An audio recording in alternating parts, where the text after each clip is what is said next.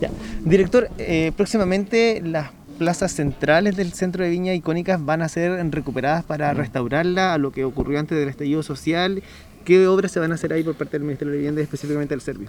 Bueno, esta es una obra de conservación y restauración de la Plaza de Viña y, y, y su entorno, que sufrió mucho con la violencia que vivimos a partir del, de octubre del año 2019 y que lo que busca es llevar la plaza a su estado original. La plaza, si bien no tiene una, una, una categoría de patrimonio, nosotros entendemos que representa la identidad de Viña del Mar y lo que queremos con esto es recuperar ese espacio mejorando la, las baldosas, la iluminación, la, el mobiliario urbano y con eso eh, eh, darles un espacio de mejor calidad a las familias y a las personas que transitan diariamente por este concurrido espacio.